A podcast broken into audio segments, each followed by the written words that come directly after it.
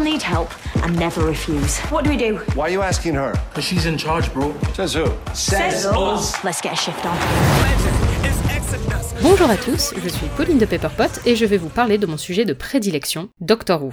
Doctor Who, ce sont les aventures du Docteur, un alien qui vient de la planète Gallifrey et qui voyage à travers l'espace et le temps à bord d'une cabine de police bleue nommée le TARDIS. C'est donc une série qui nous fait voyager dans l'ensemble de l'univers, mais également dans le passé, dans le présent, dans le futur, bref, les possibilités sont illimitées. Mais il y a une petite spécificité qui fait que Doctor Who est vraiment à part, c'est que c'est la série de science-fiction la plus longue. Elle date de 1963 et est toujours en cours aujourd'hui. Il y a actuellement 39 saisons à Doctor Who et la 40e est en cours de tournage, mais ne vous affolez pas, il n'y a pas forcément besoin de voir les 40 saisons, je vais vous expliquer exactement comment on peut regarder Doctor Who. Oui, parce qu'il y a une autre spécificité qui fait que Doctor Who est une série bien particulière, c'est que son personnage principal, le Docteur, a la capacité de se régénérer. Le Docteur étant un alien, il possède des capacités physiques qui ne sont pas les mêmes que nous, et ça lui donne par exemple la possibilité de se régénérer. La régénération, c'est chez les Seigneurs du Temps, donc la race du Docteur, la possibilité de changer l'intégralité de ses cellules lorsque est blessé gravement ou alors qu'on est trop vieux. Ce qui permet très facilement de changer l'interprète du docteur et donc de régénérer la série elle-même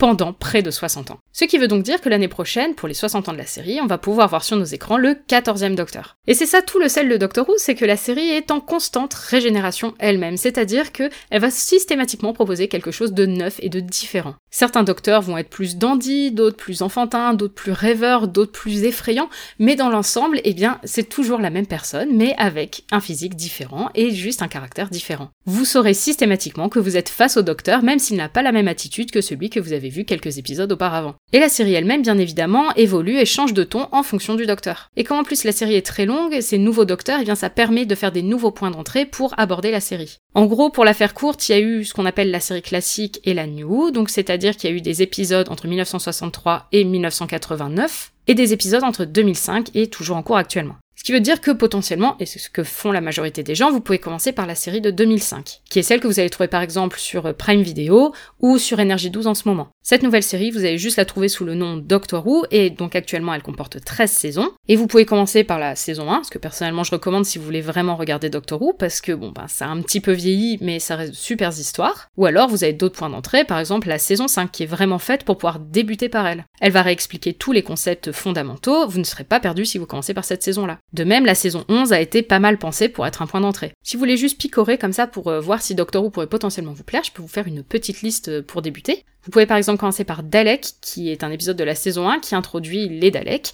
qui sont les méchants emblématiques de Doctor Who, et c'est la première apparition dans la nouvelle série de ces méchants. Vous pouvez aussi commencer par La Cheminée des Temps, qui est un épisode en saison 2 qui se passe à la fois dans le futur et dans le passé. L'épisode qui est le plus souvent conseillé pour débuter, c'est Les Anges Pleureurs, c'est en saison 3. Personnellement, je suis pas trop d'accord parce que c'est très différent de Doctor Who de manière générale, mais reste un super épisode. Ensuite, il y a un épisode avec Vincent Van Gogh qui s'appelle euh, Vincent et le Docteur, ça c'est en saison 5, et pareil, c'est un épisode qui est extrêmement souvent recommandé. Ensuite, un autre très bon point de départ, c'est le pilote, qui est le premier épisode de la saison 10, et qui pareil a été pensé pour pouvoir démarrer la série par là. Le reste de la saison, pas trop, mais en tout cas cet épisode-là, c'est un excellent épisode d'introduction. Et enfin, je vous conseille La chute des espions, qui est un épisode en deux parties au tout début de la saison 12, qui a des vibes un petit peu James Bond espionnage, vraiment sympathique. Bref, je vous souhaite la bienvenue dans le Universe, j'espère que cette petite pastille vous aura donné envie de découvrir les aventures du Docteur.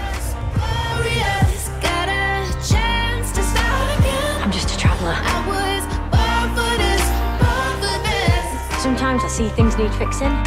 Do what I can.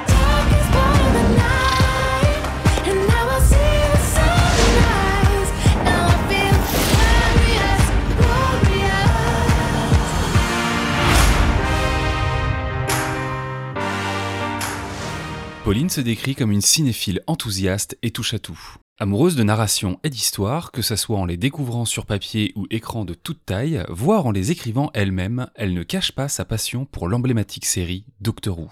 Une passion qui l'a amenée à co-créer la chaîne YouTube Pepperpot, spécialisée dans la série en 2015, et de multiples financements participatifs à succès autour d'ouvrages se déroulant dans l'univers de la plus vieille série SF encore en cours. Retrouvez les projets de Pauline en description de ce podcast et la série Doctor Who bientôt sur Disney ⁇